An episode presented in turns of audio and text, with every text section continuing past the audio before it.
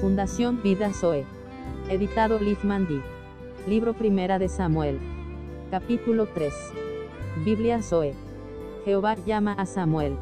El joven Samuel ministraba a Jehová en presencia de Elí, y la palabra de Jehová escaseaba en aquellos días, y no había visión con frecuencia. Y aconteció un día, que estando Elí acostado en su aposento, cuando sus ojos comenzaban a oscurecerse de modo que no podía ver.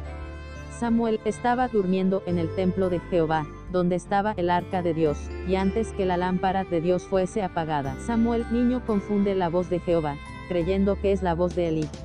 Jehová llamó a Samuel, y él respondió, heme aquí. Y corriendo luego a Elí, dijo, heme aquí, ¿para qué me llamaste? Y Elí le dijo, yo no te he llamado, vuelve y acuéstate. Y él se volvió, y se acostó. Y Jehová volvió a llamar otra vez a Samuel. Y levantándose Samuel, vino a Elí, dijo, heme aquí, ¿para qué me has llamado?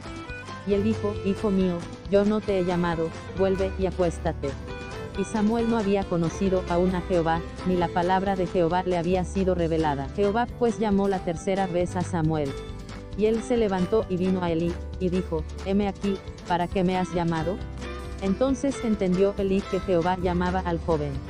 Y dijo Elí a Samuel, ve y acuéstate, y si te llamare, dirás, habla, Jehová, porque tu siervo oye. Así se fue Samuel, y se acostó en su lugar. La clave es la voz de Jehová. Y vino Jehová, y se paró, y llamó como las otras veces, Samuel, Samuel. Entonces Samuel dijo, habla, porque tu siervo oye. Y Jehová dijo a Samuel, He aquí haré yo una cosa en Israel, que a quien la oyere, le retimirán ambos oídos. Debemos cuidar la relación de obediencia a Jehová en todas las áreas.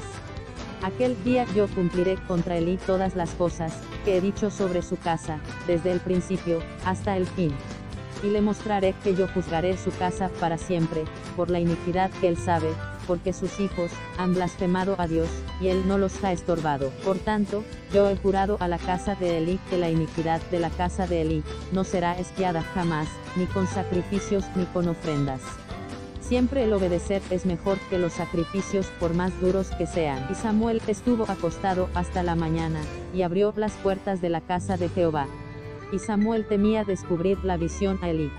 Llamando, pues, Elí a Samuel, le dijo, Hijo mío, Samuel. Y él respondió, heme aquí. Y Elí dijo, ¿qué es la palabra que Jehová te habló? Te ruego que no me la encubras, así te haga Dios, y aún te añada, si me encubrieres palabra de todo lo que habló contigo.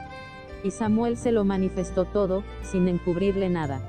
Entonces él dijo, Jehová es, que haga lo que a él bien le pareciere. La obediencia del profeta Samuel. Y Samuel creció, y Jehová estaba con él, y no dejó caer en tierra ninguna de sus palabras. Y todo Israel, desde Dan hasta Beerseba, conoció que Samuel era fiel profeta de Jehová. Y Jehová volvió a aparecer en Silo, porque Jehová se manifestó a Samuel en Silo por la palabra de Jehová.